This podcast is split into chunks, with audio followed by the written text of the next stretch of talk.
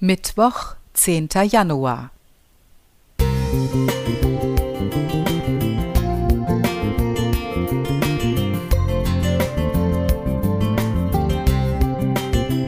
Ein kleiner Lichtblick für den Tag.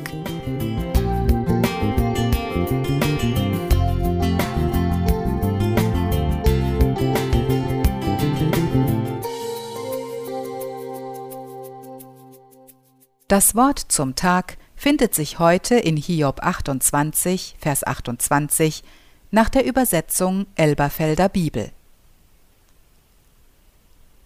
Und zu dem Menschen sprach er, siehe, die Furcht des Herrn, sie ist Weisheit, und vom Bösen weichen, das ist Einsicht.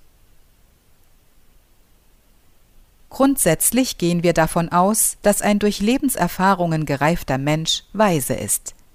Doch Alter allein garantiert nicht zwangsläufig auch Weisheit, denn die erfordert immer ein tiefergehendes Verständnis von Zusammenhängen.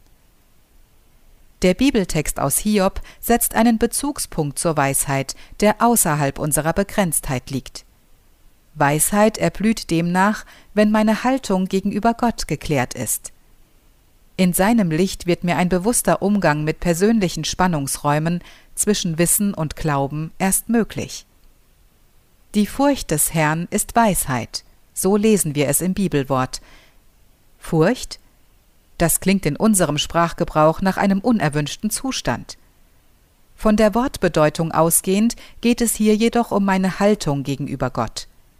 Traue ich dem, der über den Dingen steht, und wünsche mir seine Wegbegleitung? Rechne ich in meinem Leben mit seiner Weisheit? Gott, der Schöpfer und Weltenrichter, sieht auch dich und mich kennt deinen und meinen Weg. Was immer dein Ausgangspunkt ist, in welcher vermeintlich verfahrenen Situation du dich befinden magst, seine Weisheit kann und wird uns neu ausrichten, wenn wir ihn in unser Leben einladen. Selbst das dafür notwendige Vertrauen möchte er uns schenken, damit wir immer klarer erkennen, was es heißt, vom Bösen zu weichen.